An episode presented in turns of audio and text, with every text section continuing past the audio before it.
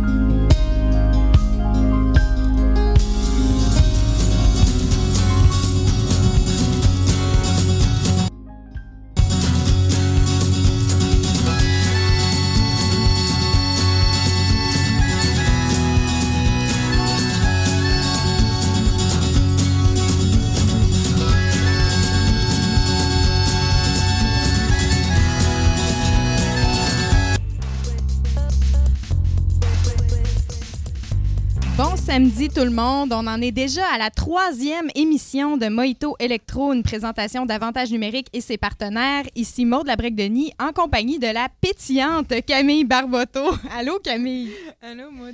comment ça va en ce samedi? Pas trop euh, fatigué de, ton, de ta veille? Non, ça va, mais je pense que c'est le dur, le- la journée la plus dure par contre. Ce que j'adore, c'est qu'à chaque fois, tu me donnes euh, des adjectifs qui sont très positifs. Oh oui, oui, moi ça s'en va là, demain. euh, demain, je vais, je vais t'en prévoir un qui va, qui va casser la baraque, là, tu vas voir. parfait. Alors aujourd'hui, on reçoit euh, plusieurs artistes qui sont là pour nous parler de l'expression artistique et des médiums numériques. Donc, euh, je vais te laisser le soin de nous présenter ceux qu'on a autour de la table. Mais oui, donc aujourd'hui, on accueille Dominique euh, euh, Lafontaine. Bonjour, Comment tu vas? Moi ça va très bien. Alors, Dominique est un artiste multidisciplinaire qui vient de Témiscamingue First Nation, Oui. si je me trompe pas. Ouais. On a aussi Adelin Schweitzer. Salut. Ça, ça va, Adelin? Très bien, et toi? Oui. Adelin est un artiste polymorphe à la croisée des chemins entre performance immersive, expérimentation audiovisuelle et nouvelles technologies. Rien que ça. Rien que ça, Hmm. ouais. et puis on a ensuite Serge Bordelot, producteur, réalisateur et scénariste et fondateur de Nadagam Film. Allô? Ça va? Oui, ça va, ça va. Alors, on a un programme euh, qui est, euh, ma foi, bien chargé. Bien hâte de vous entendre nous parler de vos, euh, de vos œuvres et euh, de vos euh, processus créatifs. Donc, euh, Camille, euh, je vais te laisser euh, le soin de débuter. Oui. Moi, j'ai- j'aimerais commencer avec toi, euh, Dominique. Euh, tout d'abord, je veux connaître ton parcours, euh, qu'est-ce que tu as fait, tes formations? Ah, OK. Euh, ben, j'ai commencé. Ben, en tant qu'artiste, euh, j'ai j'ai quand même mon bac euh, en art visuel euh, de l'Université d'Ottawa. J'avais presque oublié. Euh, c'est ça. J'ai fait euh, plus la, la musique à Montréal pour un petit bout.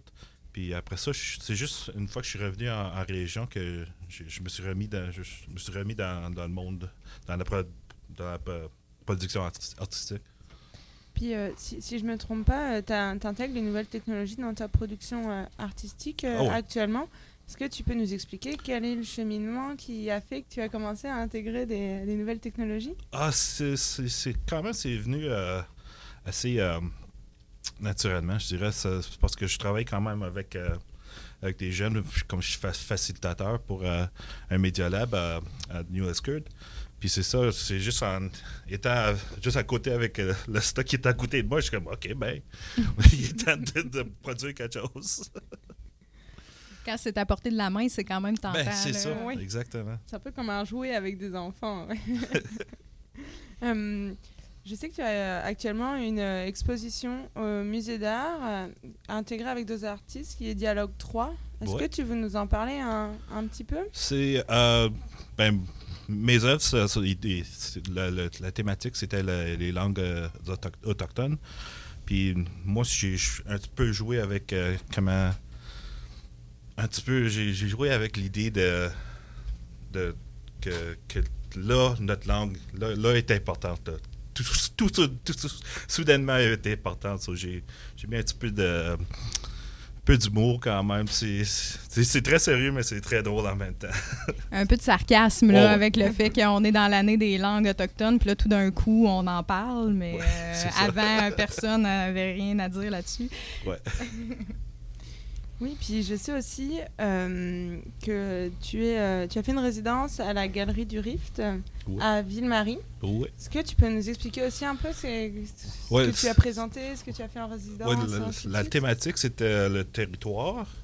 Puis j'ai commencé à. Je voulais faire un mini-pot, ben, un genre de modèle qui serait que tu étais, en train de, de faire un mini-pot de, de Ville-Marie Ville-Marie jusqu'à Notre-Dame-du-Nord.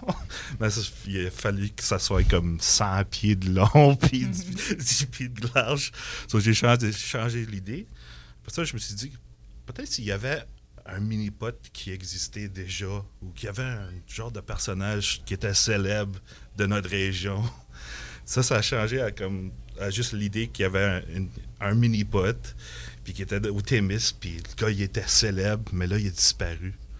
So, toute l'idée, c'est que j'ai fait une genre de fausse mu- muséologie. Wow. Faux, faux, un documentaire, mais en forme de- d'installation. Toi, souvent, t'as t'es quand même, euh, t'as un côté qui est quand même euh, humoristique à l'intérieur Ouais, de ta démarche absolument. artistique. Il y a toujours un petit côté de rendre euh, les discours qui sont, les rendre un petit peu amusants, à ce que je comprends.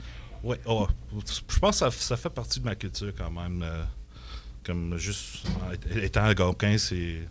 Si tu jokes pas, tu fais pas partie de la gang, je sais pas.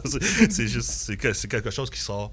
Je sais que si j'ai une idée pour une, pièce c'est- ou une œuvre d'art, euh, ça, me- ça me fait rire, moi. Ça sort comme ça, puis je ris. OK, là, j'ai quelque chose. Tu as quand même une pratique qui est un peu diversifiée aussi euh, dans le numérique. Euh, Qu'est-ce que tu utilises comme outil numérique? Euh, J'aime beaucoup ben, la musique elle- elle-même, juste comme en, tant que ma Ableton, Pro- Ableton Live, comme, comme la, chanson thème, ça c'était. Je travaillais à la radio, à sa réserve, puis j'étais écœuré d'écouter, d'entendre le, top 40. So, quand, la musique elle jouait, moi j'allais créer de la musique là, en direct.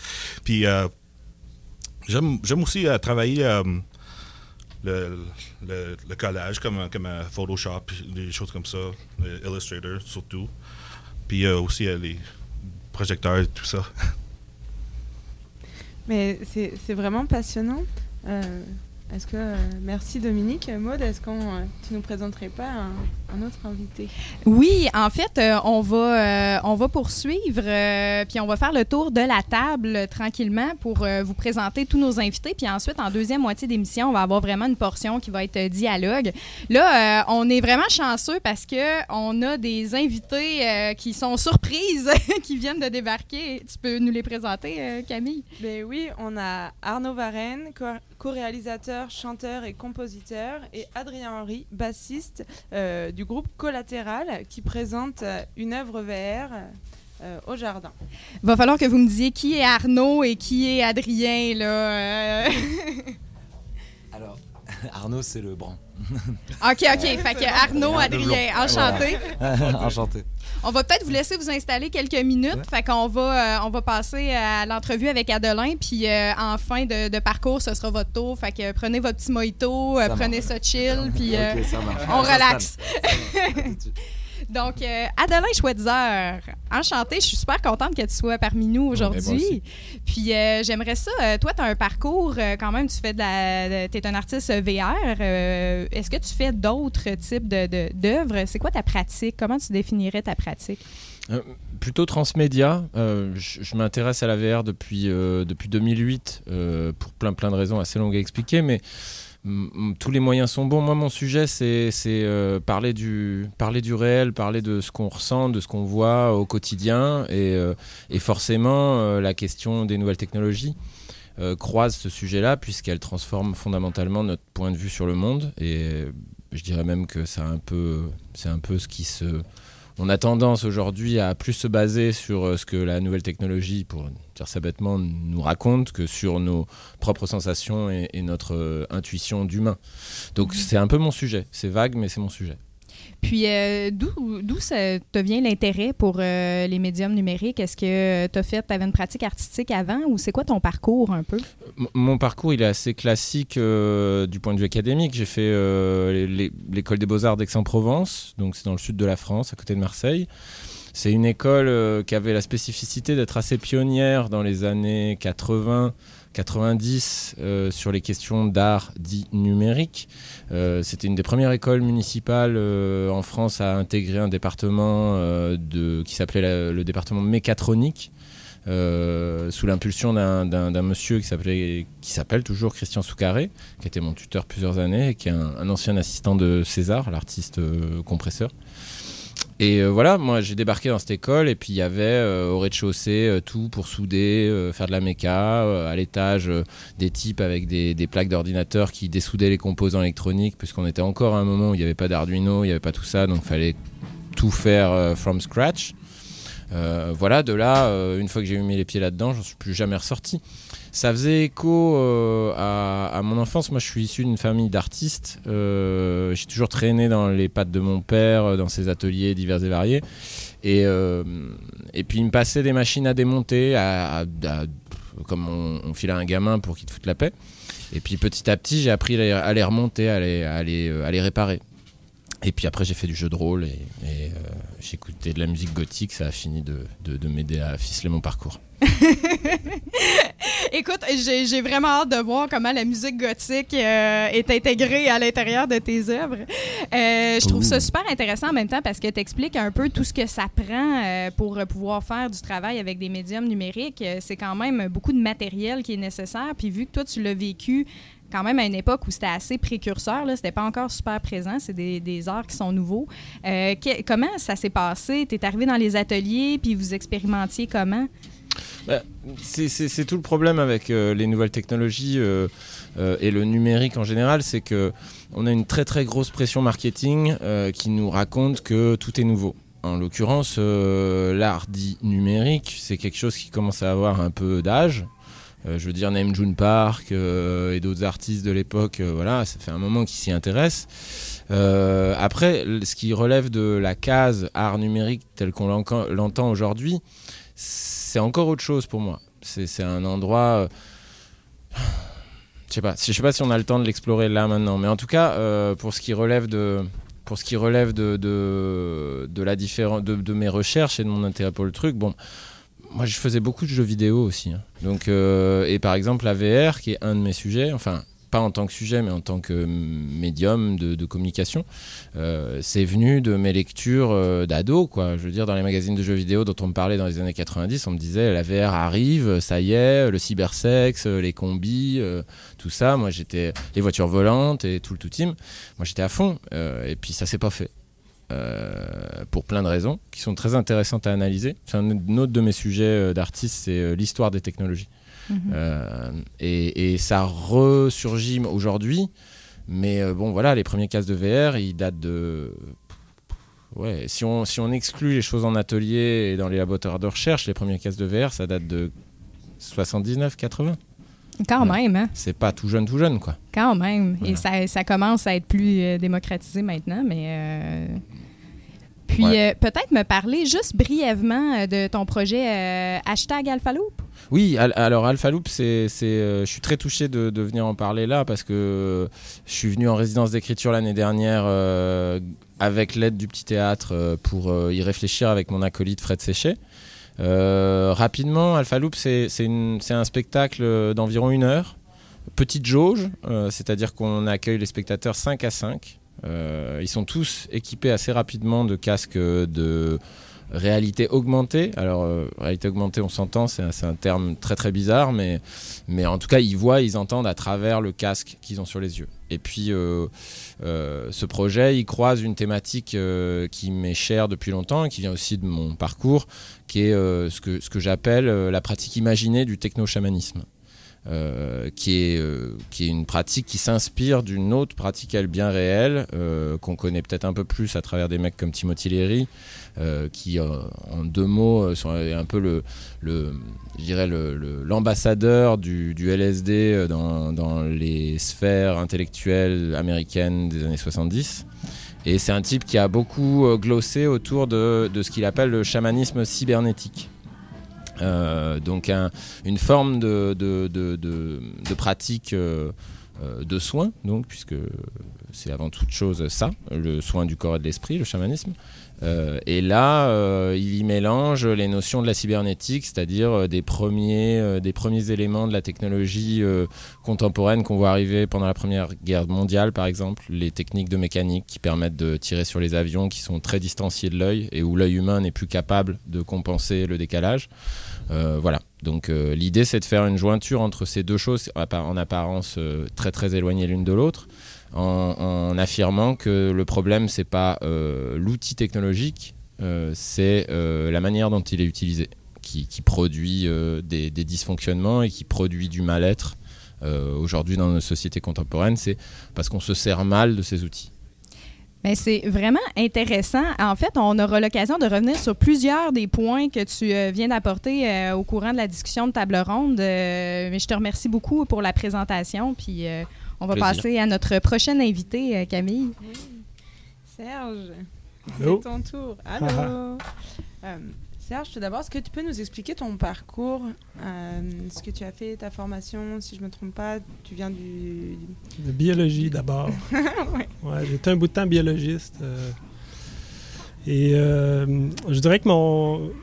Ben, D'abord, euh, j'ai trippé sur le club de production vidéo euh, à l'université, mais ça, c'est un, détail. Mais euh, mon premier emploi, c'était euh, une étude en environnement avec les Algonquins, Anishinaabe de Winaway puis TFN. C'est un projet qui s'appelait Projet de riz où on devait caractériser les berges. puis à la fin de ce projet-là, j'y repensais, puis j'ai réalisé que c'est la première fois que j'ai fait une photo 360 en 2004. Fait que, euh, quand même, l'idée. Puis l'idée, c'est que à la fin du projet, on a fait un, un document multimédia interactif. C'était un CD-ROM à l'époque. Et c'était dans l'idée de communiquer les résultats, communiquer ce qu'on avait fait, communiquer ce qu'on avait euh, pris comme, euh, comme euh, données, puis comme photos, puis comme euh, vidéos tout le long du parcours, tout le long des berges, qui était à la fois... Il y a des enjeux scientifiques, mais culturels aussi. Là. Tu sais, En visitant avec certains aînés, ben, on, on se rendait compte que, OK, ici, cette, cette, cette, euh, falaise-là, ben, euh, c'était ici que leurs ancêtres s'étaient cachés quand les Iroquois étaient remontés. Puis euh, Howard McMartin, que peut-être connu, Dominique, en tout cas, nous racontait ça. Donc, de lier comme la, culture et, la science, puis après ça, de, se servir de cet outil-là pour ben, communiquer. Fait que je dirais que, en rétrospective, c'est comme ça que je communique mes deux intérêts, parce que par la suite, euh, j'ai étudié en cinéma, euh, et mes premiers projets, j'ai surtout fait des documentaires, quelques fictions au travers, mais surtout du documentaire, puis... euh, mes idées avaient été mûries par ce cheminement-là en environnement, puis avec les communautés autochtones, puis j'avais envie de communiquer certains, certains constats que j'avais pu faire en visitant, en les côtoyant de près, puis ben, euh, c'est comme ça que j'ai fait mon, mon premier film. La recherche s'est faite sur plusieurs années et ça, ça a donné ça. Puis je dirais que euh, ces deux champs d'intérêt-là continuent de se rejoindre. Ouais, c'est vrai que quand, si on parle de Nous sommes à euh, l'expérience euh, 360, euh, c'est vrai que je ne le savais pas, en fin de compte, tout ce background vraiment euh, ancré avec euh, la photo 360 que tu avais commencé et ainsi de suite. Puis maintenant, je comprends mieux tout, tout ça. Puis euh, je sais que tu as une expérience qui est présente au Jardin de réalité virtuelle, qui est FME 360, si je ne me trompe pas. C'est ça, ou Euh, 360 ouais, ou FME? l'expérience FME. euh, L'expérience FME. c'est très puis- concept. C'est une expérience qui parle de l'expérience FME. Donc, euh, Mais oui, c'est ça, est-ce que tu veux nous en parler d'ailleurs euh, un petit Ouais, peu? ben, je dirais que la démarche provient du a été développée dans ben, toujours dans l'approche documentaire, euh, tu sais, qui, qui est de poser un regard sur les gens puis de chercher à communiquer un, microcosme, une réalité ou un point de vue sur, sur le monde. C'est le travail du documentariste, selon moi, en tout cas. Puis, euh, euh, ce, que j'avais fait pour Abitibi 360, c'était montrer le lien entre les gens et le territoire. Puis le FME, ben, c'est un petit territoire en soi. Puis euh, comment on peut transformer les lieux à travers, ben là ici c'est une pratique artistique, puis euh, de, l'artisanat, de la construction de décors, d'infrastructures, puis on le voit chaque année, on arrive au FME, c'est beau, mais peu de gens, sauf ceux qui ont été bénévoles peut-être, connaissent l'envers du décor. Donc euh, je me suis intéressé à ça euh, et pour voir comment Karine Bertium et ses acolytes investissent les lieux, puis c'est intéressant aussi de, de prendre leur point de vue. Tu sais, on voit les exemple les lettres, euh, les grosses lettres géantes qui sont parties, qui ont tombé, qui ont été démolies euh, l'an dernier. Ben, je suis content de les revoir parce que ils, ils parlent comment ils, ils recyclent les matériaux. Ben là, ils sont repartis en eux avec euh, des, des- des nouveaux vieux matériaux pour refaire des lettres. Je- Ce que je trouvais vraiment beau dans l'expérience, parce que je l'ai je l'ai testé à matin, ton expérience, Serge, c'est quand Karine disait ces trois lettres-là dont tu parles, c'est comme c'est vraiment ce qui se voit en fin de compte dès le début. C'est comme il y a les trois lettres, à Rouen-Noranda, tu sais que c'est le FME. C'est ça, c'est là. Et c'était vraiment beau euh, tout ça. Euh, Est-ce que euh, je pense que moi je, je suis correcte avec Serge Qu'est-ce que t'en penses, Serge? Moi, je pense que oui. Ben c'est parfait. On va avoir, euh, on va pouvoir euh, passer à nos amis de collatéral qui viennent de se joindre à nous. Euh, ça fait déjà quelques minutes. Ils ont eu le temps de caler leur mojito, pas pire. Oui, normalement, ça doit marcher. Comment ça va? Ça va très bien, merci. Comment va votre expérience FME jusqu'à maintenant? Ben, très très bien. On a fait notre concert hier soir à 23h. Donc, euh, ouais, c'est cool. C'était le dernier concert de notre tournée. On a fait euh, voilà, une, tournée canadienne. On a joué à Montréal, Alma, euh, Québec, Ottawa, jusqu'à ici, à Rwanda. Ah ben vous finissez à Donc, euh, meilleure place, c'est voilà, parfait. c'est ça. C'est parfait. On finit, c'est ça. Puis euh, vous présentez, euh, en fait, vous êtes, euh, vous œuvrez en musique de base, mais là vous Mm. présentez trois projets au Jardin VR, au Jardin de réalité virtuelle cette année. Donc, est-ce que vous voulez nous parler un petit peu de ces projets-là, puis nous présenter, c'est quoi vos inspirations par rapport à ça? Bah, tout à fait. C'est donc euh, trois clips qu'on a fait euh, pour le pour le groupe. Donc en tout, ça fait 16 minutes euh, d'expérience en réalité virtuelle. Euh, le premier, on l'a fait il y, a, trois ans et demi en- environ, et en fait, à chaque fois, on a essayé de faire des, essais sur des voilà sur des comment est-ce qu'on peut raconter une histoire en réalité virtuelle. Donc c'est des clips avec des tons très différents. Le premier, c'est une euh, prise d'otage, euh, voilà, qui reprend aussi un peu les codes de films d'horreur, etc., avec une petite partie court métrage. Le deuxième, c'est plus un trip psychédélique. Et le troisième, qu'on en présente en avant-première au FME, Euh, essayer d'avoir une approche un peu plus intimiste euh, sur, euh, voilà, parce qu'il y a des choses en réalité virtuelle qui fonctionnent très bien dans, tout ce qui est spectaculaire, mais aussi des choses simples comme le regard caméra, etc. Ça peut être assez fort. Et c'est ce qu'on a essayé de, de faire un peu plus sur le troisième. Quoi.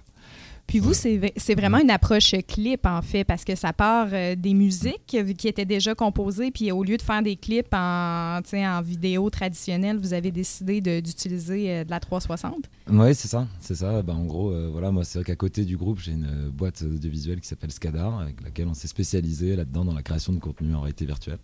Et ça a démarré avec les, avec les clips du groupe, justement. Donc, euh, oui, voilà, pourquoi choisir ce médium En fait, moi, ce qui me plaît dedans, c'est que c'est complètement neuf, en fait. Il n'y a pas de. Il n'y a pas vraiment de règles sur comment, euh, comment on fait un bon contenu. En tout cas, ça peut toujours changer. Et euh, c'est ça qui est assez euh, excitant, quoi, c'est de se dire qu'on est tous un peu au même niveau pour trouver des bonnes idées de comment on raconte une histoire, comment, comment on doit le réaliser pour que ça soit le plus immersif possible, etc. Voilà. Puis entre vos premiers projets, euh, justement, de, de- bon, euh, vous vous êtes dit, hey, on va le faire en 360, ça va être le fun. Ça s'est-tu passé comme vous pensiez? Vous avez eu beaucoup d'ajustements. Qu'est-ce que vous avez appris, là? Ça a été quoi les surprises?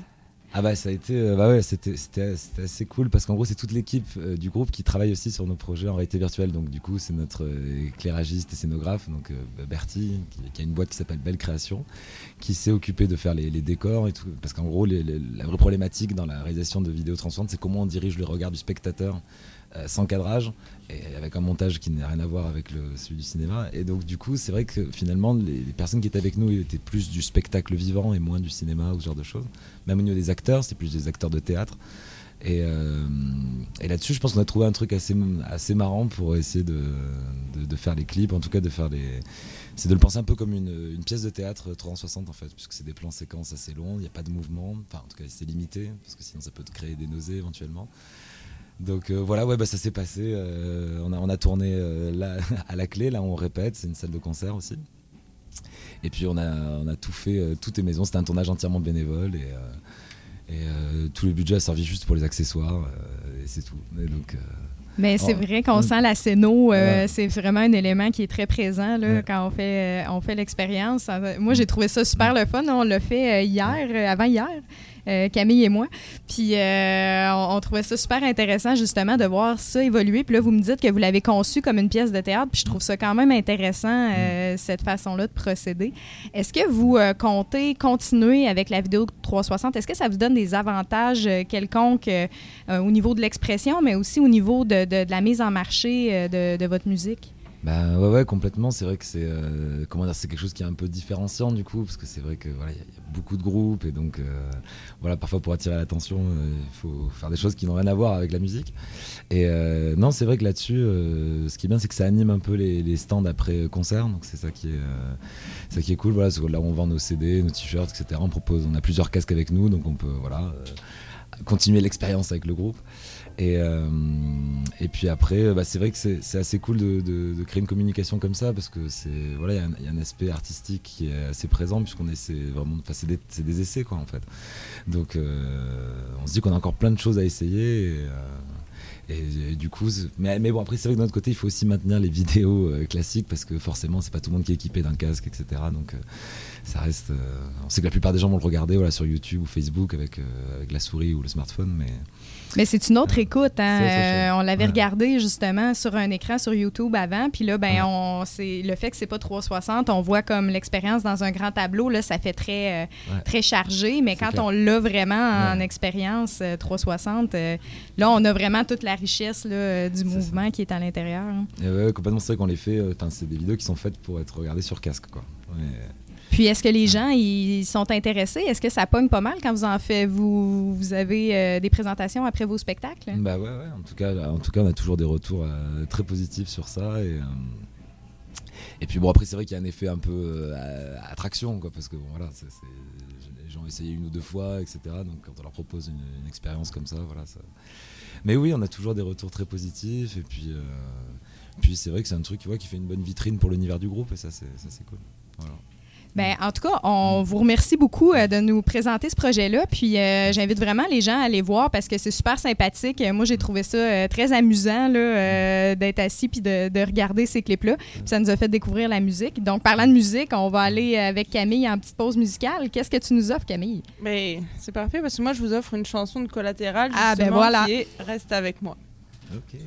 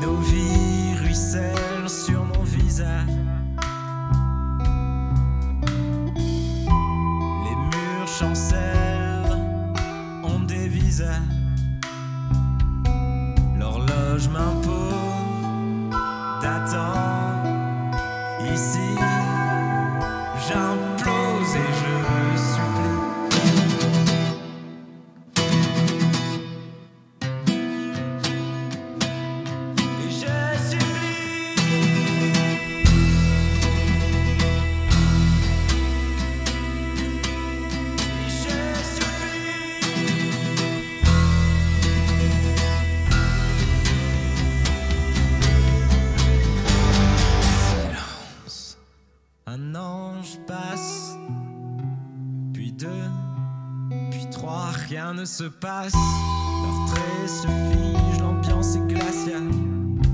Leur voix crépite, verdict médical. Un cri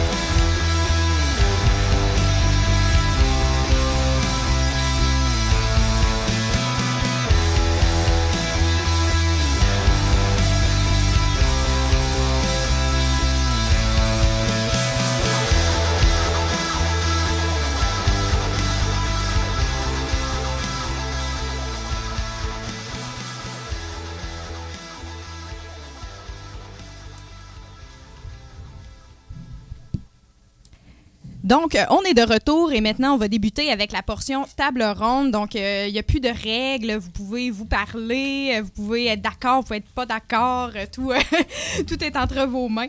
Euh, donc, euh, je vais commencer par vous lancer une question parce que vous avez tous des pratiques qui sont quand même différentes puis des façons différentes euh, d'aborder euh, les médiums euh, technologiques avec lesquels vous travaillez.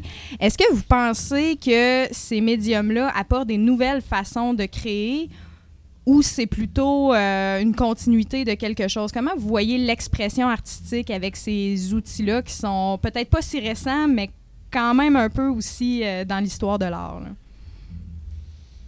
Il y a quelqu'un qui veut se lancer?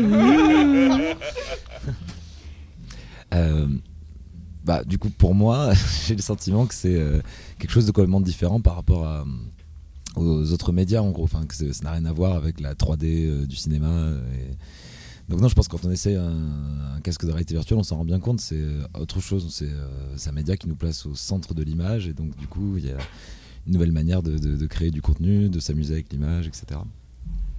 Est-ce que ça vous inspire des sujets aussi? Parce que, tu sais, toi, Adeline, ta pratique est aussi inspirée du fait que tu as un discours sur la technologie puis sur le, le- le média que tu utilises. Euh, Est-ce que c'est important d'avoir ce discours-là entre les deux? Bah, euh, déjà, peut-être à, euh, juste défocuser sur, euh, sur la question de la VR, qui est une technologie bien particulière, mais plus largement, ta question de départ, c'était est-ce que, est-ce que ce, dispositif, ces outils-là créent une nouvelle pratique? C'est un, un gros débat. Moi, j'aurais plutôt tendance à dire que non, parce que c'est le prolongement de pratiques. Enfin, je veux dire, euh, on parle de, souvent du feedback, de- des téléphones intelligents. Il y a tout un langage, une novlangue euh, chère à 1984, euh, tu vois, qui, est insérée dans, le numérique. Évidemment, le secteur de la création est pas est, aussi touché que les autres secteurs dans, cette intégration du marketing, toujours pareil, de la langue dans le truc, mais fondamentalement. Je vais prendre un exemple concret. Je veux dire, euh, si on, t'amène une guitare chez toi et que tu n'apprends pas à en jouer, ça reste, un objet euh, vide sur le bord de, enfin, sur le compte de ton mur. Aujourd'hui, on, vend des ordinateurs aux gens en disant, regardez, avec les ordinateurs, vous pouvez euh, faire de la musique, vous pouvez faire des films, vous pouvez aller sur Internet, chercher l'information. Mais bon, si- en gros, les, le pourcentage de gens qui sont capables d'en faire quelque chose, il varie pas tellement. Il n'y a pas plus d'auteurs. Peut-être qu'il faudrait regarder les statistiques. Est-ce qu'il y a plus d'auteurs euh, dans le champ du numérique euh, qu'il y en avait avant? J'en sais rien. Euh, Enfin voilà. Mais somme toute, pour toi, c'est des outils. Donc, euh, c'est- il y a les outils qu'on utilise, Oui. mais ça remplace pas. euh, c'est- une continuité de la pratique artistique. C'est une continuité, c'est-à-dire si l'auteur est pas là à un moment donné pour donner une direction, euh, on, on est face à, face à des jolies choses. Alors les jolies choses, ça sert, euh, ça sert beaucoup de monde. Ça sert les gens qui vendent les ordinateurs, qui vendent les casques de VR, qui vendent, euh, qui font de la R&D et qui font voilà. Il faut, faut... donc euh, toi en tant qu'auteur, ça dépend où tu as envie de te placer, mais, moi à titre personnel, ce que je recherche, c'est, c'est, c'est un mot de, la, de, leur, de leur discours, c'est la disruption. C'est-à-dire, c'est, pour le coup, c'est l'endroit où ce que je vais faire avec la technologie n'a rien à voir avec l'usage traditionnel qu'il en est fait. Et si c'est possible, si on file un casque de VR, moi, je vais le, tri- je vais le tweaker, le, le casque de VR. Je vais pas le laisser comme ça. Je vais, le réadapter à mes besoins et à mes usages. Après, in fine, j'achète quand même des ordinateurs à la World Company, je, tire toujours des terres rares et je suis dans un champ artistique qui est extrêmement euh, boulémique de, de- de- de- et, et qui nécessite énormément de, de- de production et de capacité de production. Mhm. Est-ce que c'est pas un défi, ça, cette quantité-là de. c'est Parce que c'est pas euh, être peintre, euh, s'acheter une toile, puis euh, tu sais, des, des, des pots de peinture. Il y a quand même beaucoup d'équipement qui est nécessaire et beaucoup de compétences. Est-ce que c'est c'est un défi que vous avez rencontré dans, dans vos pratiques? Aller chercher cette expertise-là? Moi, je dirais c'est plus. euh, c'est trouver des nou- nouvelles idées. La, la- la technologie, elle va toujours être là. Que si c'est high-tech ou low-tech, ça- n'y a aucune différence vraiment. Moi, c'est plus l'idée de, de travailler l'idée plus que le, le média. Tu sais? Mm. Ouais, le rôle de l'auteur est aussi important que dans toutes les autres formes, formes d'art. Moi, est-ce que c'est nouveau tout ça? Non, c'est vrai, les outils, il y en a plusieurs qui datent de là, 30 ans. La réalité virtuelle, c'est pas vrai que c'est récent, tout ça. Mais ce que je trouve nouveau, en tout cas, moi, c'est les nouvelles connexions, la nouvelle façon de combiner des outils, peut-être, puis de combiner des langages. Puis moi, c'est, en tout cas, personnellement, c'est ce qui me motive. comment ajouter. euh, Qu'est-ce que ça veut dire pour le documentaire d'ajouter 360 ou donner des, contraintes euh, dans le cadre? Bon, ben, on peut plus faire de. La façon d'approcher la, direction photo est complètement différente. Euh, on doit. C'est des, nouvelles contraintes, en fait. Puis moi, je trouve que les contraintes, c'est très euh, stimulant pour la créativité. Puis ce que. ce- qui m'intéresse, moi, c'est d'apporter. euh, le documentaire et de, joindre ça avec l'agentivité de l'utilisateur. Qu'est-ce que quelqu'un peut décider à l'intérieur de ton œuvre, jusqu'où il peut décider, puis Mais effectivement, ça demande des nouvelles connaissances euh, euh, qui, qui appartiennent depuis longtemps aux jeux vidéo, puis à la programmation, puis à l'informatique. Fait que d'apporter ça, c'est- pas nécessairement des formes de création aussi intuitives, mais certainement, si on, donne les outils, ben, ça, devient, ça peut devenir très puissant, je pense. C'est intéressant cette idée-là d'éclater un peu les, les, les genres ou euh, de changer de format. Euh, quand on fait une œuvre, souvent on a un message qu'on veut transmettre à travers ça ou une expérience qu'on veut faire vivre euh, à quelqu'un parce qu'il y a quelqu'un qui, qui reçoit euh, ce qu'on fait. Comment vous traitez ça à travers ces médiums-là? Est-ce qu'il y a un champ de possibilités qui, qui s'ouvre ou...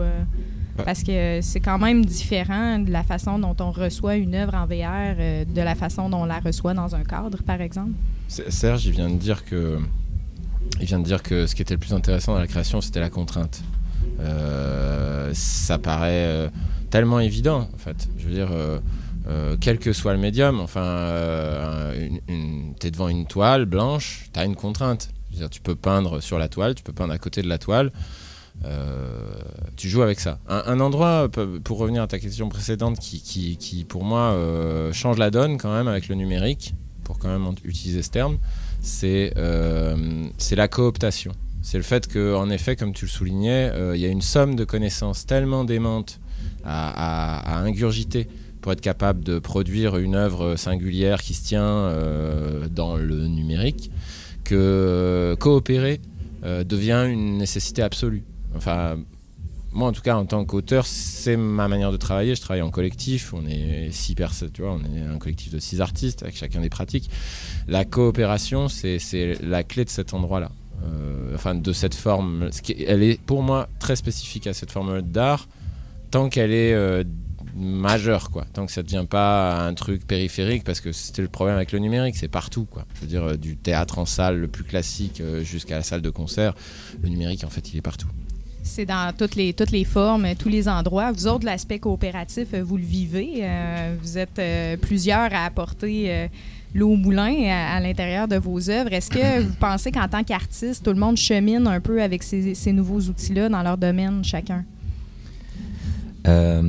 Oui, en gros, bah, bah, après nous, sur la manière dont comment on construit le- les, les clips, etc. Bah, en gros, la question qu'on se pose tout le temps dans l'écriture, c'est qu'est-ce qui justifie dans l'histoire que le spectateur doit porter un casque, en fait? Qu'est-ce qui c'est la question de se dire voilà, il faudrait pas que ce soit une histoire qui puisse être racontée euh, en vidéo classique, sur un montage, etc. Pourquoi est-ce que je serais obligé d'être euh, en immersion pour apprécier cette histoire? Et là-dedans, euh, je trouve que c'est quelque chose qui, manque encore un peu dans, dans, dans la réalité virtuelle. C'est-à-dire qu'il y a du. Au niveau des, comment dire, de la difficulté d'installation, etc., on a des casques qui sont beaucoup plus simples à utiliser, beaucoup plus euh, faciles à lancer, etc., beaucoup moins chers aussi. Mais il manque, je trouve, parfois dans, des expériences qui sont proposées, etc., quelque chose qui soit euh, voilà, profondément lié à la technologie, de dire, voilà, ok, c'est un, excellent jeu ou une excellente expérience parce que tout est pensé pour être euh, vu avec un masque. Et donc voilà, donc c'est ça qu'on se pose comme question là-dedans sur, sur, euh, sur comment est-ce que le, le spectateur doit, qu'est-ce qu'il doit ressentir en gros. Ce qui me mène à une question. Est-ce que des fois, la technique prend trop le dessus sur le message? Est-ce que des fois, on se complique pas un peu la vie pour pouvoir avoir des œuvres qui pourraient être euh, tout aussi intéressantes d'une façon plus simple? Ça, ça- ça peut du coup, mais Bah, sûr que oui. C'est le- C'est- Serge dit Ouais. c'est sûr que oui. C'est le, truc le plus, le plus déceptif, je pense, Mhm. notamment dans pas mal d'expériences de VR euh, qu'on peut faire sur le champ de la VR aussi particulièrement. Mais, euh, mais oui, oui, bien sûr qu'on se complique l'affaire et puis que c'est vite fait euh, euh, de t'embarquer dans un trip où euh, tu commences à, pour le dire très simplement, euh, t'auto-caresser de ta capacité à euh, manipuler tes images, euh, voilà. Et bien sûr qu'il y a tout un champ euh, de, très égocentré de ma capacité à jouer avec la machine, à la dominer, à la dompter comme, un, comme un mec qui fait du rodéo. C'est-à-dire que, étant donné que tu passes quand même les trois quarts de ton temps à te pincer les doigts dans une porte, Mm. quand, tu, euh, quand tu trouves une tricks et que ça marche, et qu'en plus ça marche sur le public, Tu l'utiliser. T'as tendance à l'utiliser, puis à la- les tirer, les tirer, les tirer, les tirer. euh, et on sait tous très bien ce que ça donne, des artistes qui, sur une carrière entière, et tirent un tricks. Et puis euh, voilà, c'est. Mm. C'est un peu le piège du truc. Ouais. Puis qu'est-ce que ça prend, ouais? Ben, c'est parce que je dirais que la nouveau, dans la nouveauté, on, je dirais que peut-être que ce qui est intéressant, c'est de rêver à, à ce que seraient les possibilités, tu sais, puis on entrevoit ça, puis on- le- souvent le, le- but à atteindre, il y a vraiment euh, pour plusieurs raisons. euh, on va, faire vivre telle, telle expérience aux spectateurs, mais finalement, pour arriver à ça, la technologie telle qu'elle est maintenant, elle est décevante parce qu'elle n'arrive pas à rendre ce qu'on a en tête nécessairement. Ou, et où on n'est pas une assez grosse équipe et où on n'a pas les compétences. Mais oui, euh, effectivement, c'est c'est une grosse montagne à, à escalader à chaque fois, mais c'est toujours motivé par euh, cette espèce de rêve-là que Tabarouette, il va avoir un, un impact euh, différent sur le spectateur que une toile, un film ou. euh, et, et un- en tout cas, en ce qui me concerne, un rapport presque plus individualisé, là, surtout quand on est celui qui installe le casque sur la tête des gens, là, un par un. ça- Il y a cette dimension-là où est-ce qu'on on a à, à mettre en contexte ce qu'on peut pas faire avant un film. On va pas au, les, les réalisateurs vont pas, à sur- peut-être dans les festivals, euh, dire pourquoi ils ont fait ce film-là, puis comment, comment préparer le spectateur à le voir. Le, le moment, où, le moment qui, qui précède à la mise du casque sur la tête, pour moi, en tout cas, il est aussi important, si ce n'est plus, que euh, ce qui se passe après. C'est-à-dire qu'aujourd'hui, dans la majorité des festivals où tu vas, euh, le- la mise du casque, c'est un truc accessoire. C'est, on te passe ça comme on te passerait une manette de jeu vidéo, comme on te passerait euh, n'importe quoi. Mais pas au jardin VA du FME. Ouais. Et, et je pense que, bien sûr, bien sûr, mais je pense que c'est le, c'est le truc qui, est, qui mérite toute notre attention et qui va préparer ton spectateur à compenser aussi toutes les faiblesses techniques euh, éventuelles du dispositif. Parce que euh, de toute façon, n'importe qui arrive là-dedans avec. euh, on lui a tellement dit que c'était l'avenir et que c'était le truc euh, qu'il fallait faire que ça ne peut être que déceptif dans 90% des cas. Ça manque de contenu, il y a assez peu, même, même grâce au Jardin VR, encore d'expériences saisissantes. Il y a encore tellement de chemin à parcourir, et je m'inclus évidemment dedans, que, que ça peut, par rapport à un certain discours, être déceptif pour le public. Puis moi, j'irais même déceptif, mais les gens aussi, des fois, ont peur de Ah oui. mettre un casque vert. Bien sûr. Et les gens ont peur. C'est comme. T'as le goût d'aller. Je t'ai pointé mon stylo? Non, ça, Ça va. va, ça va, je l'ai je, bon. je pense pas que j'ai une, une trace. T'as le goût d'aller toucher une œuvre qui est peinte ou qui avec des textures et tout ça, mais quand t'as le casque, t'as peur de prendre le casque, t'as peur de le toucher, et puis t'as peur de ce qu'il peut y avoir aussi. euh, Oui, puis tu as peur du- de, ce que, de ce à quoi tu ressembles. Tu as, peur de ce- du symbole que tu représentes. Enfin, moi, je balade des gens dans l'espace public avec des casques de verre. donc, euh, euh, pour le coup, euh, tu vois, c'est quand même euh, le symbole de la modernité euh, twistée. Hashtag euh, cyberpunk, hashtag euh, zombie, hashtag euh, etc. Quoi. Parce que t'es pas un surhomme avec un casque de VR. hein. T'es es plutôt un bébé qui réapprend euh, les fonctions élémentaires du monde. Quoi. Ouais, tu sais, t'arrives plus à marcher et tout ça. J'aurais le goût quand même de défendre ce qu'on voit aujourd'hui, même si c'est vrai que ça manque de contenu euh, extraordinaire. Je trouve qu'un aspect positif quand même, c'est la posture dans laquelle on apporte le spectateur. Hmm. C'est-à-dire qu'on on le force à entrer dans une certaine lenteur, puis euh, un certain... euh, on prépare à avoir un certain recul. Tu sais, avec ce, avec ce, ce moment-là, justement, où on, on met le casque, puis euh, il est prisonnier, le spectateur, pendant la, la durée de l'expérience, mais ça. Je, trouve que c'est une façon de, de consommer de la culture ou, euh, ou une expérience qu'on voit de moins en moins à la télé, sur le web, où tout est vraiment très rapide. Je, je suis complètement d'accord avec toi. Surtout, bah, voilà, maintenant où tu vois les gens qui en permanence peuvent pas sur euh, un film sans regarder un truc sur leur portable, etc. Et donc d'avoir un média en fait finalement qui te coupe complètement de la réalité, qui te rend du coup vachement plus attentif euh, à ce qui va se passer, quoi. Du coup, euh, que ça soit euh, complètement Rassure- immobilisé, quoi. Rassurez-vous, ça va pas durer. Oui, parce que ça, va, ça va être en ligne. Bah ouais, être- ça. c'est-à-dire que ça, c'est ce qu'on te, ce qu'on te vend comme étant le futur, là, les casques, c'est c'est le truc d'un point de vue industriel et marketing le moins efficace. C'est-à-dire que Mhm. tu es coupé du monde, tu peux pas consulter ton tweet Facebook, tu peux pas faire tout un tas de choses. C'est pour ça qu'artistiquement, c'est aussi intéressant. C'est. C'est c'est- c'est avec ses limites que c'est Mhm. passionnant. Quand tu seras rendu à. Quand Sony aura vendu ses lentilles à, à travers lesquelles tu vois en permanence tout et où tout est marketé. Écoute, là, ça va devenir un monde avec les gens qui ont les lunettes et ceux qui les ont pas. Ouais. Mhm. Il y a peut-être toujours le ne pas déranger que tu peux cocher. Avec une pancarte autour du cou, ouais. Ça va être ça- sur ta casquette en, en LED. Avec un disclaimer aussi. Yeah. Ça y est, faut, faut qu'on se fasse des t-shirts de Moito Electro, ne pas déranger.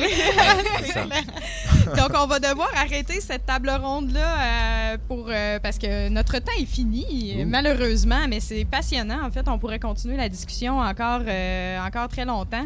Je vous remercie euh, tous euh, d'être venus. Camille, qu'est-ce qu'on surveille chez nos invités? Eh ben, tout d'abord, on va surveiller le jardin VR parce qu'autour de la table, dans le studio, on a euh, Collatéral avec trois expériences euh, VR qui y sont présentées et euh, Serge Bordelot qui présente aussi une expérience VR. Donc, demain, c'est la dernière journée, si je ne me trompe pas, 10h, 17h. L'adresse, c'est 180, 184 rue Carter à Rouen-Noranda. Puis on surveille aussi euh, les expositions euh, de Dominique Lafontaine.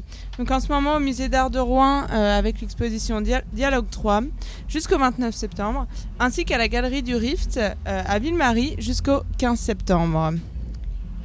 Et puis, Adelin, Oui. où est-ce qu'on peut voir Alpha Loop? Ah bah, euh, euh, à Madrid en octobre.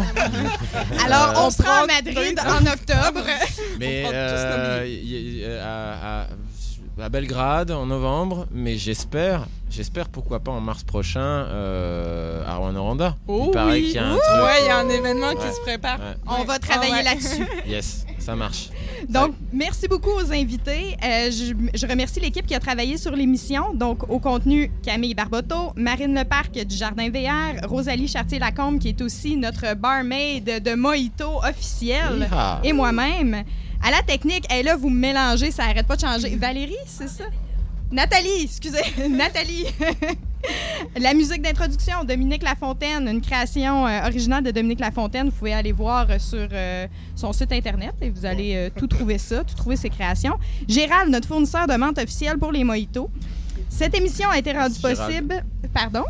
Et puis attends, moi je rajouterais aussi Serge qui a amené des bleuets cueillis et qu'on a dans nos moritos. Oui, on a comme tout le temps une petite touche. Fait que avis à tous les invités de demain, là, euh, on s'attend à quelque chose, c'est ça. Alors, cette émission a été rendue possible grâce à la participation financière du Conseil des arts du Canada, du Conseil des arts et des lettres du Québec, de Desjardins et du Petit Théâtre du Vieux-Noranda. Donc, on les nomme parce que c'est des partenaires financiers essentiels à la production de ces contenus. Euh, je remercie nos, auditeurs euh, au, C- du CFME au 100,5. Merci au public. On a des gens qui sont là puis qui sont venus nous regarder. Yeah! Et merci Camille. Alors, euh, tu nous as trouvé une autre chanson pour clore le tout. Sur quoi tu nous laisses? Mais oui, ben, je vais vous laisser sur une autre chanson de collatéral, Anne, qui d'ailleurs vous pouvez aller euh, voir au jardin euh, VR avec euh, une vidéo 360. Et puis on se retrouve demain, même heure, même onde et même morito. Wouh!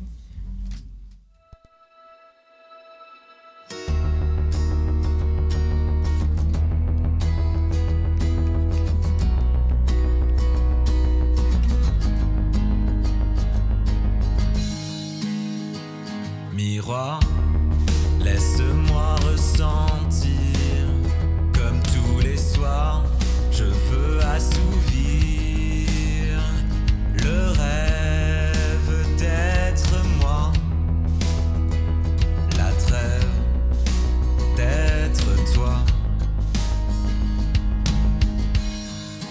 devenir âne. Je dessine au pinceau.